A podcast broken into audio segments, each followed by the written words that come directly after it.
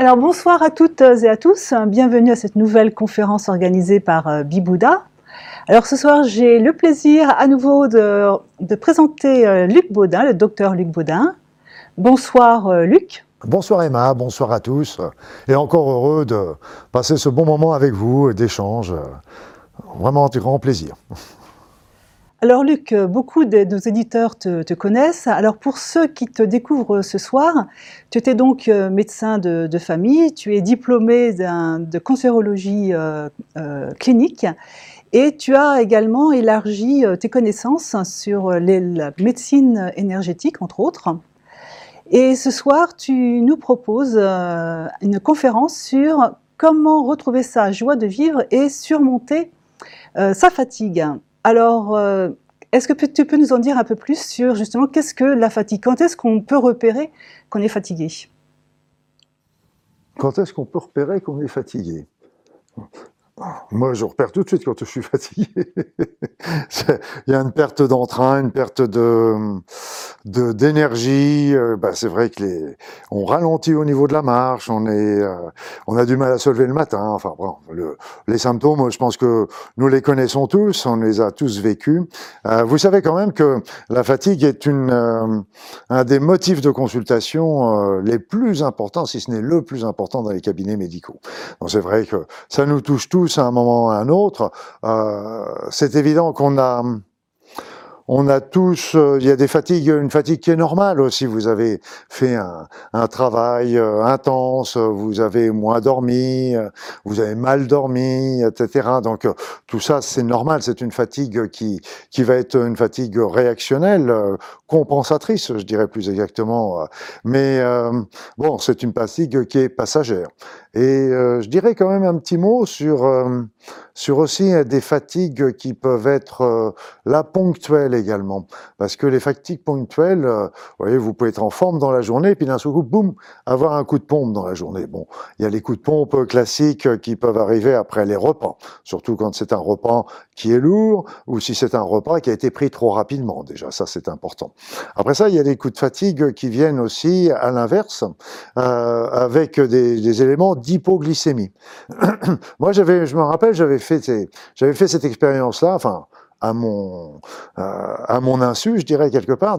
Souvent, bah, évidemment, je, je prenais mon petit déjeuner vers euh, vers 7 heures le matin, et puis euh, alors que j'exerçais, je je me retrouvais avec un petit coup de pompe vers 10 11 heures.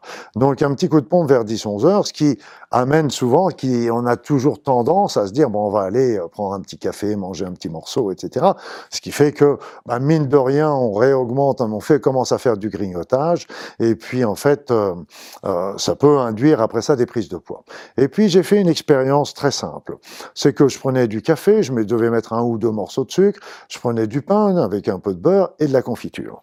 Et en fait, j'ai simplement continué le même, le même café, les mêmes tartines, sauf que j'ai supprimé complètement le sucre dans mon café et la confiture sur mes tartines. Et là, à ma grande surprise, je n'avais plus ce petit coup de barre à 10-11 heures et je tenais tranquillement jusqu'au repas de midi sans avoir besoin de grignoter entre deux. Parce que rappelez-vous toujours, le sucre attire le sucre et donc euh, quand on mange des sucres rapides, ça peut favoriser justement des chutes de sucre ultérieures et qui nous, qui nous incitent à grignoter. Et puis, il y a encore un autre élément qui est encore plus troublant, c'est ce que de temps en temps on peut se retrouver avec des petits coups de barre, et là, en fait, euh, c'est pas le grignotage qui va qui va améliorer les choses, c'est pas forcément de faire une petite sieste, quoique ça peut toujours être bon de faire une petite sieste de de 5-10 minutes après le repas du midi, pourquoi pas, mais c'est surtout, je me suis aperçu qu'il y avait un manque d'hydratation une déshydratation. Donc il suffisait, quand j'avais ce petit coup de barre, de prendre un ou deux grands verres d'eau à ce moment-là, et comme de par hasard, bingo, l'énergie redémarrait. Et on s'aperçoit pas toujours d'une sensation de soif, on n'aperçoit pas la soif, mais par contre on peut, on peut s'apercevoir que on est fatigué à ce moment-là, et on a un petit coup de barre, et simplement de boire, ça permet de compenser immédiatement, solutionner les choses. Donc je vous donne ces petits trucs-là parce que euh, sont des choses que vécues, c'est des choses que j'ai expérimentées, et puis bah ça, c'est quand même intéressant de savoir euh, euh, que les sucreries peuvent vous entraîner des petits coups de barre, et c'est et c'est là d'ailleurs l'embêtant, c'est pour les, en particulier pour les personnes âgées, euh, parce que le cerveau est un des plus gros consommateurs de sucre, de glucose, je devrais dire, de l'organisme, et ça lui sert pour fonctionner, etc. Or beaucoup de personnes âgées mange des, beaucoup de, de, petits bonbons, de petits gâteaux autour de la journée. Et là, ça, fait, ça favorise justement des montées de sucre dans le sang qui vont être suivies par des chutes. Or, les hypoglycémies sont très préjudiciables pour le cerveau, en particulier pour les personnes âgées. Donc c'est pour ça qu'il faut faire attention un petit peu à, à ces grignotages euh, avec l'âge, parce que euh, le cerveau euh, a besoin de sucre, mais a besoin de sucre euh, plutôt des sucres lents, des féculents, des, des légumineuses, etc., qui vont, qui vont se maintenir, qui vont maintenir un taux de sucre constant, que les sucreries qui vont être un petit peu péjoratives pour, pour lui. Voilà, donc ces, ces, éléments de fatigue euh, doivent être toujours euh, la fatigue réactionnelle, je à, un surmenage euh, doit être toujours que temporaire. Je dirais qu'il faut euh, une semaine, dix jours, quinze jours, euh, c'est le maximum. Mais une semaine, dix jours, quinze jours, c'est le maximum, à condition qu'on fasse ce qu'il faut. En ce sens que bah, il est important, malgré tout, de veiller à son alimentation et veiller aussi à son temps de sommeil. Donc le, le temps de sommeil est important parce qu'on s'est aperçu en plus qu'en France, on avait tendance à avoir de moins en moins de, d'horaires, d'heures de sommeil.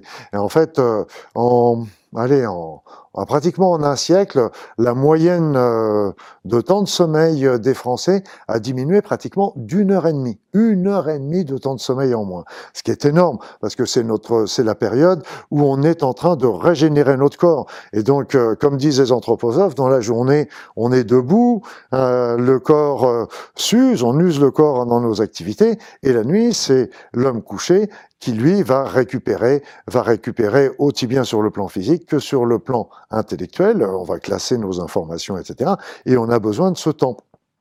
Et donc, comme disaient les anciens, et je suis assez d'accord avec eux, c'est qu'en plus, une heure de sommeil avant minuit valent deux heures après minuit. C'est ainsi que si vous vous couchez par exemple à 10 heures pour vous lever à 6 heures, ce sera plus récupérateur que si vous couchiez à minuit et que vous leviez à 8 heures du matin. Donc c'est tout un tas de petits trucs. Le temps du sommeil est important, mais en plus, ça c'est la quantité. Mais en plus de la quantité, il y a aussi une question de qualité du sommeil. La qualité du sommeil va dépendre, elle, de la digestion. Donc c'est pour ça que plus c'est pour ça qu'il faut faire attention à ne pas faire des repas qui soient euh, trop lourd le soir parce que ça va donner un sommeil qui va être lourd et qui va être mal récupérateur. Et donc, il faut faire des repas plutôt légers, etc. Et puis, un dernier élément aussi qui est, dont je voulais vous parler, parce que c'est, je vous parle des erreurs hein, qu'on, qu'on, fait tous. Et je me rappelle d'un couple qui, qui se plaignaient parce qu'ils ils étaient commerçants, ils avaient beaucoup de travail, ils étaient très fatigués. Et puis, euh, le, ce couple décide de faire ce que j'appelle moi des vacances brouettes. Vous savez, des vacances euh, Formule Club au bord de la mer euh, avec euh, avec les buffets à volonté, etc. Et quand ils sont revenus, ils m'ont dit on est aussi fatigués que l'on est parti, et pourtant nous n'avons rien fait. C'est-à-dire qu'il me dit, on, on, était sur le transat, on était parti manger au buffet, on revenait sur le transat, etc. Et justement, ils sont aperçus qu'en revenant, ils étaient aussi fatigués qu'en... Et pourtant, ils me disent, pourtant, on a bien mangé, on a fait des trucs qui auraient dû nous redonner la forme, on était au repos allongé toute la journée, on aurait dû se retrouver, avoir, récupérer, etc. Mais justement, ils ont fait ce que j'appelle moi des vacances brouettes, c'est-à-dire que sans aucun exercice physique. Or, justement, les exercices physiques sont toujours d'un, extrêmement importants parce que plus on marche, plus on bouge, plus on nettoie l'organisme. Parce que là, ils ont fait des choses pour reposer l'organisme, ils ont fait des choses pour apporter des nutriments, peut-être même en excès, hein, des, des, peut-être une alimentation trop lourde, trop excessive, et puis surtout, ils n'ont pas nettoyé le corps. Nettoyer le corps, on le nettoie justement en faisant attention, bien sûr, à ne pas trop l'encrasser en mangeant, en faisant des exercices. il n'y a pas besoin de faire un marathon non plus. Euh, il suffit de marcher un petit peu, de faire un petit tour en vélo, etc. Aller se baigner, faire une bonne, une bonne euh, petite natation pour décrasser le corps, parce que il faut décrasser le corps pour récupérer. Donc c'est, je vous dis tout ça parce que c'est pour euh, pour vous faire que vous fassiez attention aux erreurs qu'on fait souvent en croyant bien faire en fait. Alors Emma, est-ce que j'ai bien répondu à ta question? Alors Luc, euh, oui, parce qu'effectivement c'est quelque chose qu'on retrouve très très souvent, qu'on connaît très très bien. Et ce genre de fatigue, on garde finalement notre joie de vivre. Mais finalement, il y a quand même des moments où euh, la fatigue peut être associée également à une, baisse, à un, moindre joie de vivre. Alors dans ce cas-là, est-ce que c'est un repère justement pour voir que c'est pas une fatigue habituelle, une fatigue passagère? Oui, parce que tout à fait raison, en sens que la, la fatigue réactionnelle, quand je parle là à présent, euh, représente à peu près une trentaine de pourcents des cas de fatigue et qui doit être une fatigue temporaire à partir du moment où on fait attention à, à, se reposer, comme je viens de le dire, à faire attention un petit peu à son alimentation, à faire un petit peu d'exercice, etc. Mais il y a aussi un deuxième fatigue, un deuxième type de fatigue qu'il faut euh, qu'il faut garder quand même euh, en, en tête parce que c'est une fatigue qui va qui qui cache, qui peut cacher un état dépressif ou de déprime, sans, parler plus loin. Donc, une perte de d'élan vital, une perte de la joie de vivre. Et donc, ça, c'est un point important parce que euh, souvent, euh, on ne on a tendance à minimiser un petit peu ce, ce côté-là en disant mais non, je suis pas déprimé, c'est la fatigue qui me déprime, c'est pas la déprime qui me fatigue. Et donc c'est c'est c'est important de, de de savoir le reconnaître ce, ce genre de choses. Et je me rappelle comme ça d'un d'un monsieur que j'ai soigné euh, alors qu'il était arrivé à la retraite et il a fait une grosse déprime. Euh, donc là, c'était c'était net, il l'avait compris. Et, puis, et en fait, euh, lui, cet homme, euh, quand il était en activité, il était chef de personnel dans une entreprise. Et là, il a vécu un état dépressif. Et il m'a dit, qu'est-ce que j'ai été, passez-moi l'expression, salaud quand j'ai quand j'étais euh, chef de personnel, parce que pour moi, la dépression, la déprime, c'était rien du tout. Il suffisait simplement de se secouer, de se, de se, de, et d'un seul coup pour retrouver notre allant, etc. Et je disais toujours aux gens qui étaient déprimés, allez, secouez-vous, secouez-vous, et puis retournez bosser. Et le jour où lui, lui-même a été touché par cet état dépressif, il s'est aperçu que c'était pas si simple que ça. Parce que la dépression, en fait, bien sûr, c'est souvent lié à une réaction, à, un surmenage, mais souvent à des chocs émotionnels, à, une surcroît de travail, à, au au, fait aussi qu'on peut se retrouver débordé par son par son travail et, et en fait ça ça va entraîner des chutes de certains neurotransmetteurs qu'il y a au niveau du cerveau. C'est les neurotransmetteurs, c'est les sortes d'hormones qui relient un petit peu les, les neurones et qui font euh, travailler. Le neurotransmetteur le plus souvent touché, c'est tout simplement la sérotonine. La sérotonine qui nous donne la sérénité, si vous pour simplifier un petit peu euh, son action. Et c'est vrai que elle a tendance à baisser dans les cas de, de dépression, de déprime. C'est pour ça les, les produits un petit peu comme le Prozac euh, qu'on connaît tous, eh bien, sont des produits qui empêchent, sont des inhibiteurs de la recapture de la sérotonine, c'est-à-dire que ce sont des produits qui empêchent que la sérotonine continue de dégringoler. Mais ça ne favorise pas forcément la remontée. C'est pour ça que euh, moi je disais toujours à mes patients euh, qui avaient euh, une déprime euh, ou une dépression, il faut, il y a toujours trois objectifs euh, que le traitement doit viser en priorité. un, avoir un bon sommeil un bon temps de sommeil parce que c'est pas toujours évident. Beaucoup de déprimés dorment mal, sont anxieux, ont des stress, etc. La deuxième chose, c'est d'avoir une alimentation correcte, ni trop ni pas assez. Là encore, il y a souvent des modifications euh, au cours, euh, au cours de, de, de, de l'appétit. Et la troisième, c'est de travailler dans supprimer le plus possible les angoisses et le stress dans la journée, surtout les angoisses dans la journée. Donc ça, c'était les trois objectifs à atteindre, parce qu'à partir du moment où on avait ces trois objectifs-là, obligatoirement, la personne commençait à avoir son taux de de sérotonine qui monte. Alors on peut aussi, je le dis aussi parce que c'est c'est assez mal connu, assez peu connu, c'est que le Prozac empêche de faire baisser. Après ça, vous savez, avec les plantes, on a aussi le millepertuis, qui donne aussi des résultats euh, comparables aux antidépresseurs pour les dépressions euh, faibles, moyennes ou faibles. Ce qu'il faut savoir simplement, c'est que le millepertuis a des contre-indications. En particulier, il y a des associations médicamenteuses qu'il faut éviter. Donc, il faut y faire attention euh, avant d'engager un traitement avec le millepertuis. Par contre, il y a d'autres, il y a une autre solution aussi euh, qui, est intéressante pour faire remonter la sérotonine, c'est qu'on peut utiliser un, un, acide aminé qui s'appelle le tryptophane, le 5-hydroxytryptophane. Et le 5-hydroxytryptophane, c'est une, euh, on le retrouve souvent dans le commerce d'ailleurs, et qui s'appelle le 5H comme Henri, T comme Thérèse, euh, 5 hydroxytryptophane, 5 HTP, voilà. Et donc 5 HTP comme Patrick. Et donc c'est 5 hydroxytryptophane qu'on va, c'est un, c'est une un acide aminé qui va favoriser la fabrication de, de la sérotonine.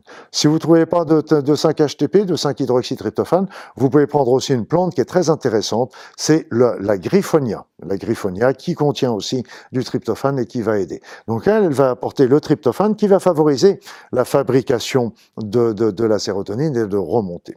Mais si vous voulez, c'est que surtout, n'oubliez pas les, les trois objectifs qu'il faut vraiment viser dans les, dans les états de déprime, même dans les états de déprime simple, c'est déjà un de, de, de, viser enlever les angoisses, le bon sommeil et une alimentation de qualité.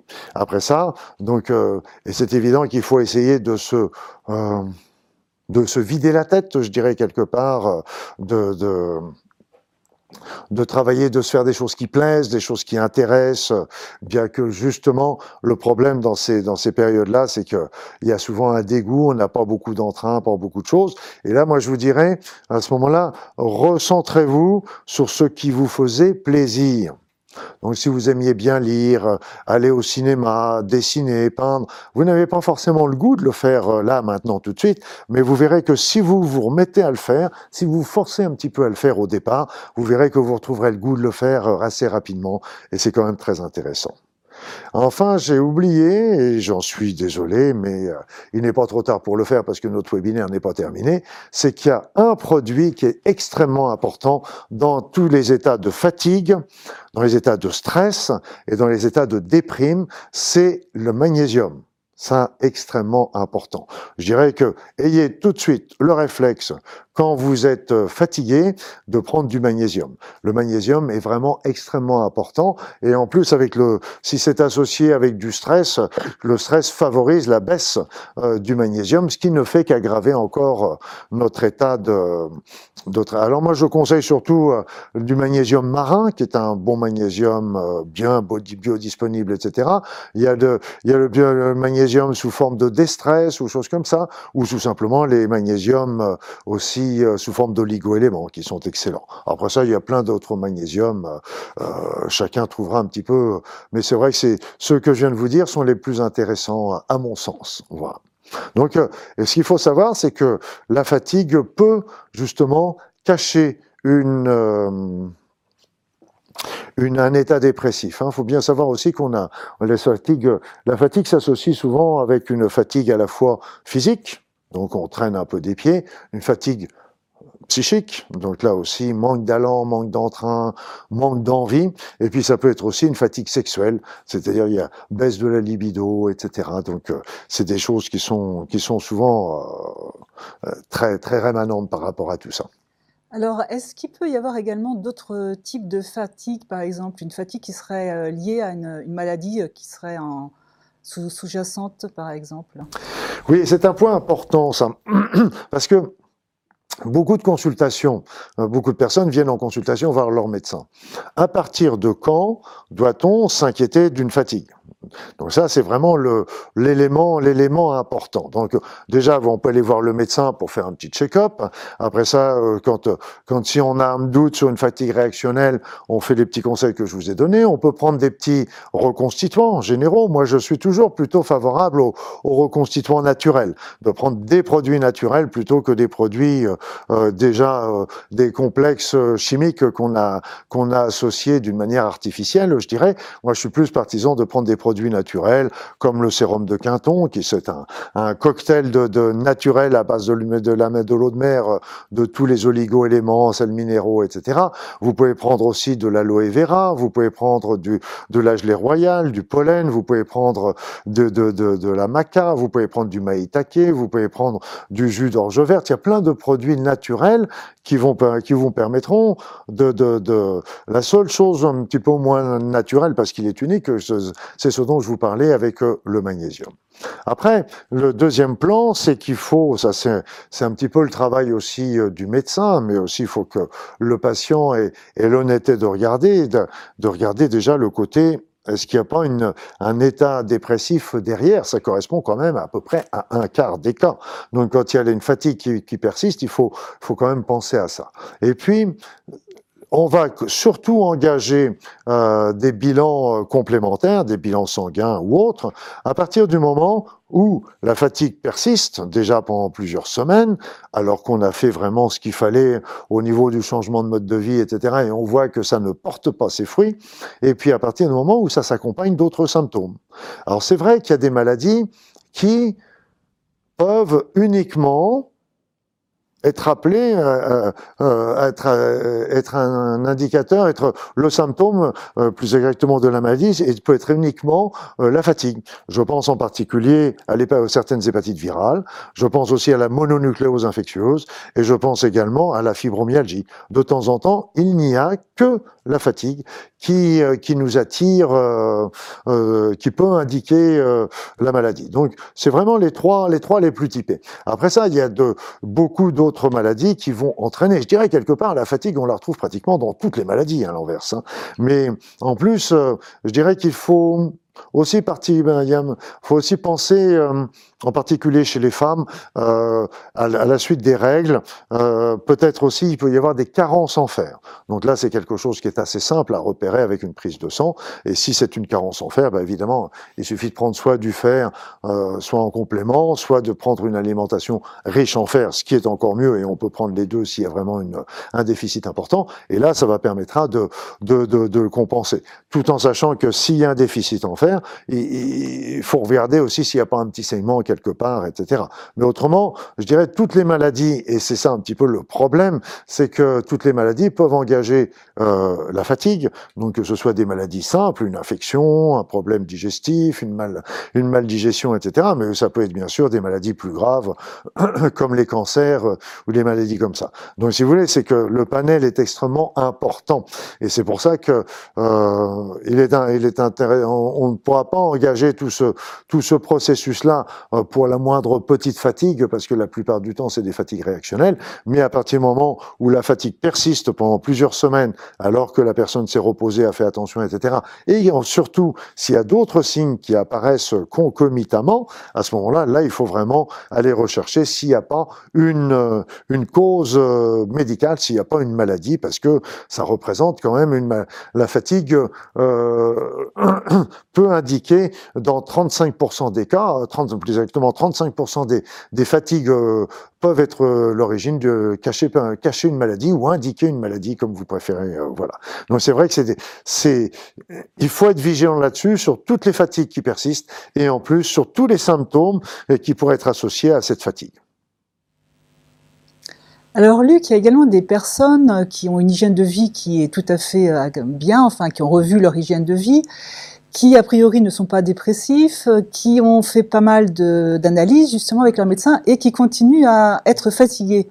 Alors qu'est-ce qu'on peut, euh, qu'est-ce qu'on peut leur dire euh, bah, C'est-à-dire, c'est que là, tu m'apportes tout ça sur un plateau, Emma, c'est superbe, parce qu'en fait, justement, c'est le chemin, c'est le chemin qui va nous conduire au dernier diagnostic, et c'est le dernier diagnostic qu'on peut apporter, et vous allez comprendre tout de suite pourquoi, c'est le fameux syndrome de fatigue chronique. Donc parce que euh, on va éliminer une fatigue réactionnelle, donc euh, qui doit durer qu'une quinzaine de jours. Après ça, on va éliminer une fatigue euh, qui cache une dépression. Et après ça, on va rechercher, et ça, c'est, je peux vous dire que c'est ardu, parce qu'il va faire, c'est les bilans qui sont complets, qui peuvent s'associer avec des radios, avec des IRM, avec des choses comme ça. Et donc, rechercher la cause. Et si on ne retrouve pas de cause, à ce moment-là, une fatigue peut indiquer, dans 10% des cas, un syndrome de fatigue chronique. Le syndrome de fatigue chronique, on va vraiment l'envisager quand tous les bilans faits précédemment sont normaux, et en plus quand la fatigue commence à perdurer jusqu'à de, depuis environ six mois. Donc c'est vrai que c'est un véritable calvaire aussi que que, subit, que subissent les personnes qui sont atteintes de cette maladie-là. Et en fait, en, en France, on pense qu'il y a à peu près 150 euh, 000 personnes à 200 000 personnes qui sont atteintes de ce syndrome de fatigue chronique. Et c'est un peu comme la fibromyalgie, parce que ce sont des maladies qui sont très proches. D'ailleurs, c'est pour ça que j'avais écrit un bouquin qui était sur les deux, fibromyalgie et syndrome fatigue chronique. La différence, grosso modo, euh, c'est que la fatigue, syndrome de fatigue chronique, la fatigue est au premier chef. Euh, il y a souvent des syndromes laryngés, etc., qui, qui peuvent nous confirmer un petit peu les choses. Et puis après ça, au niveau du tube digestif, et, et après ça, pour la et, quelques douleurs également. Et, le, et dans, dans la fibromyalgie, c'est plus ces douleurs qui passent au premier chef et la fatigue juste derrière. Donc, mais c'est vrai, ce sont des maladies qui sont très proches. Et, euh, et en fait, c'est souvent difficile parce que ce sont des diagnostics qu'on appelle nous des diagnostics d'élimination. C'est-à-dire c'est que quand on a éliminé toutes les autres causes, eh bien là on peut poser ce diagnostic-là parce que on n'a pas de prise de sang, pour le moment. Peut-être qu'on en aura un jour, je pense qu'on en aura un jour, mais on n'a pas de prise de sang ou d'examen qui nous disent, voilà, sur la prise de sang, on a le, le, la notion de ce syndrome de fatigue chronique, on a, vous avez atteint du syndrome de fatigue chronique. Donc vous comprenez, c'est tout. C'est pour ça que c'est, souvent pénible parce que les personnes hum, euh, traînent pour avoir le diagnostic pour les raisons que je viens de vous expliquer. Après ça, l'entourage ne comprend pas forcément que on accepte qu'une personne soit fatiguée pendant 15 jours mais quand elle commence à être fatiguée pendant six mois, euh, c'est mal vécu par l'entourage, même au niveau social, voire bien sûr au niveau professionnel. Donc c'est vrai que les personnes vivent souvent un cauchemar par rapport à ça. Alors c'est vrai que je me suis, je m'étais intéressé d'abord à la fibromyalgie parce qu'en fait, quand euh, j'étais parti en Nouvelle-Calédonie, euh, je travaillais en Nouvelle-Calédonie et là-bas il y avait eu beaucoup, beaucoup, beaucoup de cas de fibromyalgie. J'en avais vu un nombre euh, incroyable de cas en fibromyalgie et donc j'avais commencé, comme il n'y avait pas de traitement à proprement parler, je m'étais intéressé à cette maladie-là sur le plan qu'est-ce qu'on pouvait proposer au niveau des, au niveau des, des médecines naturelles en fait. Et en fait, je me suis, il y a, pour ceux qui sont touchés par euh, ces deux maladies, il y a différentes causes, à mon sens, dans ces maladies, mais euh, ce qui est important, c'est de les deux, les deux les plus importants auxquels il faut penser, c'est que il peut y avoir des causes infectieuses, c'est-à-dire pas, et puis il peut y avoir des causes d'encrassement par des métaux lourds. Donc c'est intéressant de, de faire des recherches, de savoir s'il n'y a pas des réactivations infectieuses. Et ces réactivations infectieuses sont souvent vicieuses parce que euh, le, un germe, par exemple, vous avez, je dis pas n'importe quoi, vous avez, vous avez une, une, bah tiens, on le voit très bien par exemple, avec la varicelle. Euh, la personne fait une varicelle étant enfant, et puis le germe, le, virus persiste, et puis plus tard, il, va, il peut déclencher un zona à l'âge adulte. Mais souvent, dans les maladies infectieuses, le germe reste et puis il peut se réactiver à un certain moment. Mais à ce moment-là, quand il se réactive, les défenses qui avaient été lancées auparavant vont être assez fortes pour bloquer l'infection. Donc, il va pas pouvoir redéclencher une nouvelle maladie. Et puis, inversement, les, les défenses ne vont pas être assez fortes pour faire rentrer le germe, pour faire disparaître le germe. Et c'est bien qu'on se retrouve avec une infection qui est qui est, euh, je dirais, euh, qui persiste comme ça entre deux os et qui ne se manifeste pas par une nouvelle maladie euh, euh, patente comme pourrait être le zona dont je vous parlais tout à l'heure ou une nouvelle poussée d'herpès par exemple. Donc elle sort, donc elle reste un petit peu latente et ça use, ça use les défenses, ça use le corps et bien sûr ça entraîne des syndromes de fatigue chronique. Donc ça c'est pour ça que moi j'avais travaillé, vous beaucoup avec, moi j'avais fait une spécialité de en tant que médecin de micro-immunothérapie.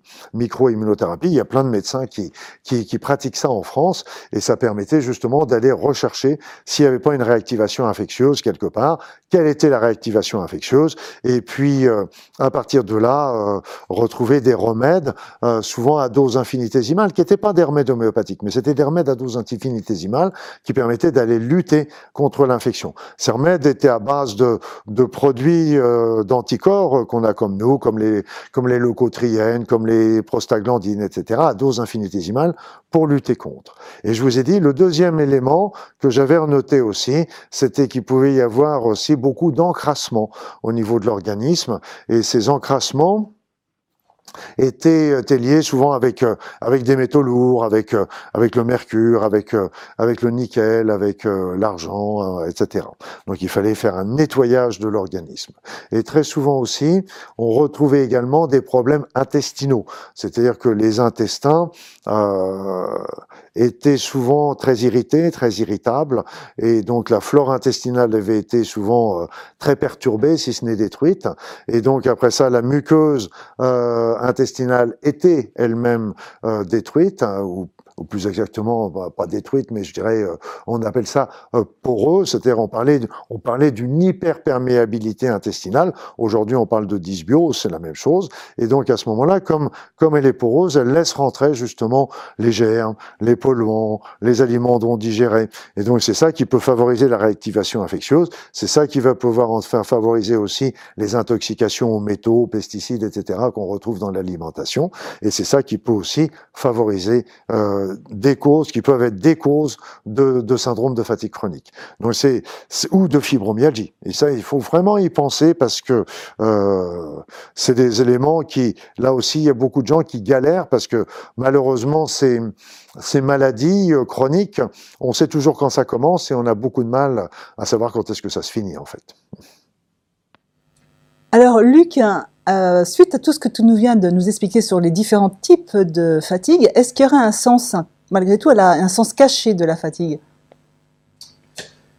Évidemment, évidemment, tu as tout à fait raison, Emma, parce qu'en fait, toutes toutes les troubles et toutes nos maladies ont toujours un double sens. Alors évidemment, on va se dire, ok, je, je suis super fatigué parce que j'ai travaillé beaucoup, etc.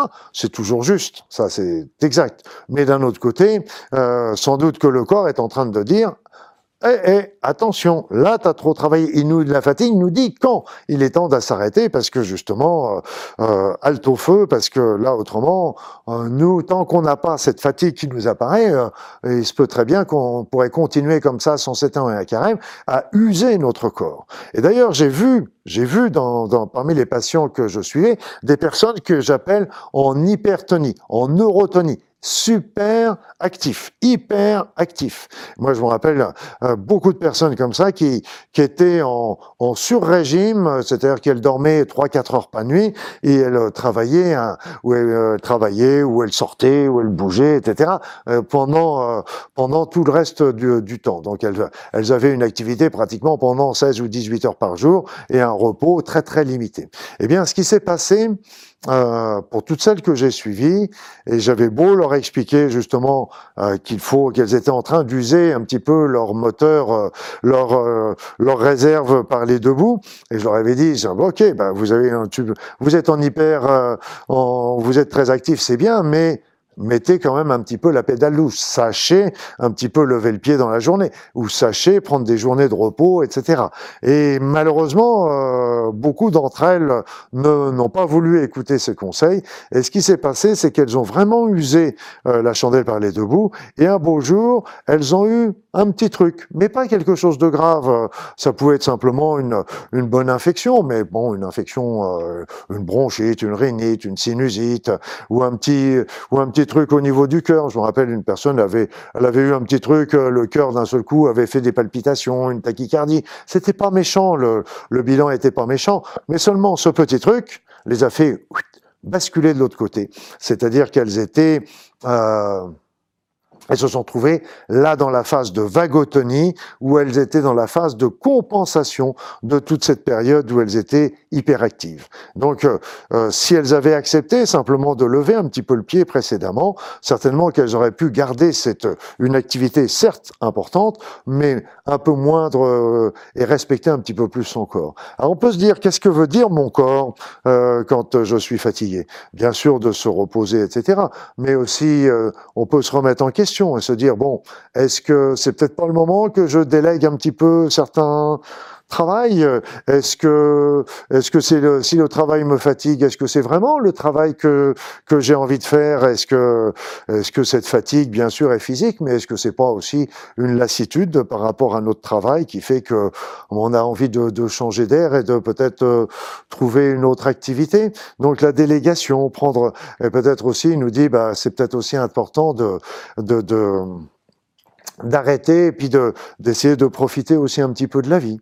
Je voyais ça aussi avec les, les personnes qui avaient des syndromes de fatigue chronique. Euh, beaucoup d'entre elles étaient des perfectionnistes. Étaient toutes non, il y avait pas faut c'est pas on va pas faire une généralité mais j'ai vu beaucoup de personnes qui étaient des perfectionnistes. C'est-à-dire qu'elles faisaient faisaient leur travail mais il fallait toujours et c'était tout à leur honneur, hein, j'en conviens tout à fait, mais il fallait toujours que ce soit parfait. Et donc, euh, comme elles mettaient la barre extrêmement haut, eh bien évidemment, elles étaient obligées de ramer, si je peux dire, pour atteindre euh, cette perfection. Et quelque part, ça les usait aussi quelque part. Donc il faut savoir aussi, euh, malgré tout, entendre cette fatigue et puis essayer de comprendre. Est-ce qu'elle me dit de lever le pied simplement? Est-ce qu'elle me dit que peut-être qu'il serait temps de, de, de voir les choses autrement? Peut-être commencer à déléguer? Peut-être être plus modeste au niveau de la perfection, etc. À vous de voir. C'est chacun. Mais au travers de cette fatigue, de toute façon, le corps nous parle. Et là, c'est important d'en tirer les leçons, justement, pour pas tomber dans le piège que je viens de vous dire avec les personnes qui étaient en hypertonie pendant des, mois et des mois et qui d'un seul coup, boum, ont eu un petit truc et qui les a fait passer. Là, elles ont été, elles étaient complètement raplapla. Mais il a fallu beaucoup, beaucoup de temps pour qu'elles récupèrent parce qu'elles avaient tellement usé leur corps que elles n'avaient cette récupération. On dit toujours, vous voyez, dans une, parce qu'il y a aussi un autre état de fatigue dont on n'a pas parlé, c'est la fatigue de la convalescence. Vous faites une infection, vous faites une maladie, il y a une période de convalescence. Donc, euh, moi, je dis toujours en plaisantant, vous savez qu'une grippe soignée, dure 7 jours. Une grippe non soignée dure une semaine. Mais si la grippe dure une semaine, eh bien normalement la phase de convalescence va durer une semaine. Alors c'est sûr qu'on va pouvoir la raccourcir en, en, faisant un petit peu, en faisant des petits fortifiants, etc. Mais seulement on va pouvoir la raccourcir, mais elle est quand même là. Et donc il faut aussi la savoir, la respecter cette phase de convalescence. Et donc cette et cette convalescence, c'est la phase où notre corps récupère. Donc et quand on a une phase d'hypertonie comme ça pendant des mois, la phase de convalescence, elle est égale à la phase de l'hypertonie. Alors on va essayer de l'accélérer, de d'aider la personne à accélérer, mais si elle l'a usé pendant plusieurs mois, plusieurs années, bah c'est sûr qu'on va pas pouvoir l'aider à la, faire récupérer en l'espace de trois jours. Vous le comprendrez bien. Donc c'est pour ça qu'il faut savoir être actif, mais il faut faire attention que les phases d'hyperactivité euh, ne soient pas trop longues ou laisser toujours l'occasion à notre corps de récupérer un petit peu entre deux. C'est important et c'est ce qu'il nous demande. Alors merci euh, beaucoup Luc pour toutes ces informations et tous ces repères euh, que tu nous as donnés pour euh, justement repérer les différents types de, fatigue. Le, également, comme tu nous en as parlé tout à l'heure, de repérer également la, la, sa, joie de vivre. Alors, est-ce que pour les personnes qui voudraient aller un petit peu plus loin, tu as également pas mal de formations Là, il y en a une qui s'appelle Vaincre la fatigue. Est-ce que tu pourrais nous en parler un petit peu? Est-ce que ça pourrait, en quoi ça pourrait justement aider les personnes qui voudraient aller un peu au-delà de, du bah, webinaire? là, là, de toute façon, dans, dans, il est évident que dans notre webinaire, là, j'ai, je n'ai fait que survoler, donner des. Ce que je veux, c'est, ce que je voulais aussi, c'est vous donner des conseils, des éléments à tous ceux qui nous écoutent, déjà de savoir comment faire les petits trucs euh, qu'ils font pour les coups de pompe, pour la, pour la mode de vie réactionnelle, mais c'est surtout aussi quand, quand commencer à s'inquiéter de tout ça. Et donc, euh, c'est dans cette, euh, dans cette e-learning, bah, évidemment, je vais beaucoup plus en profondeur par rapport à, à la manière de pouvoir récupérer et par rapport au, au, à tous ces signes qui peuvent être en rapport avec les états dépressifs. J'ai déjà récupéré d'une fatigue simple? Parce que c'est sûr que, a priori, on se dit c'est simple, mais c'est pas forcément si simple que ça. Et puis après ça, euh, quels sont les signes qui peuvent indiquer que nous sommes en dépression?